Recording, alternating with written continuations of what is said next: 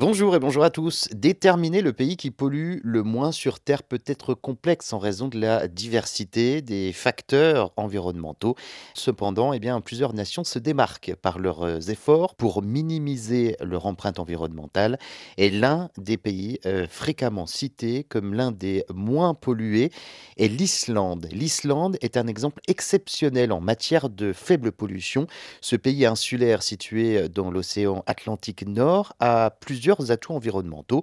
Tout d'abord, hein, la grande majorité de son électricité et de sa chaleur provient de sources d'énergie renouvelables, principalement de l'énergie géothermique et hydraulique.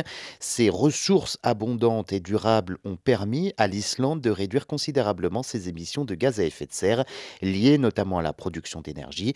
De plus, l'Islande dispose d'une petite population par rapport à sa superficie, ce qui limite forcément la pression sur les ressources naturelles et contribue à maintenir un environnement relativement préservé.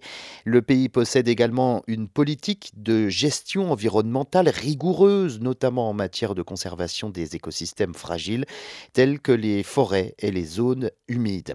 L'Islande est également active dans la recherche scientifique liée à la préservation de l'environnement, notamment dans le domaine de la géothermie, de la lutte contre le changement climatique et de la protection des espèces en danger. Cependant, il est important de noter que même les pays les moins pollués ne sont pas exempts de défis environnementaux puisque l'Islande euh, fait face à des problèmes tels que la déforestation historique et la protection des écosystèmes aquatiques, bien qu'il ait mis en place des mesures pour résoudre ces problèmes.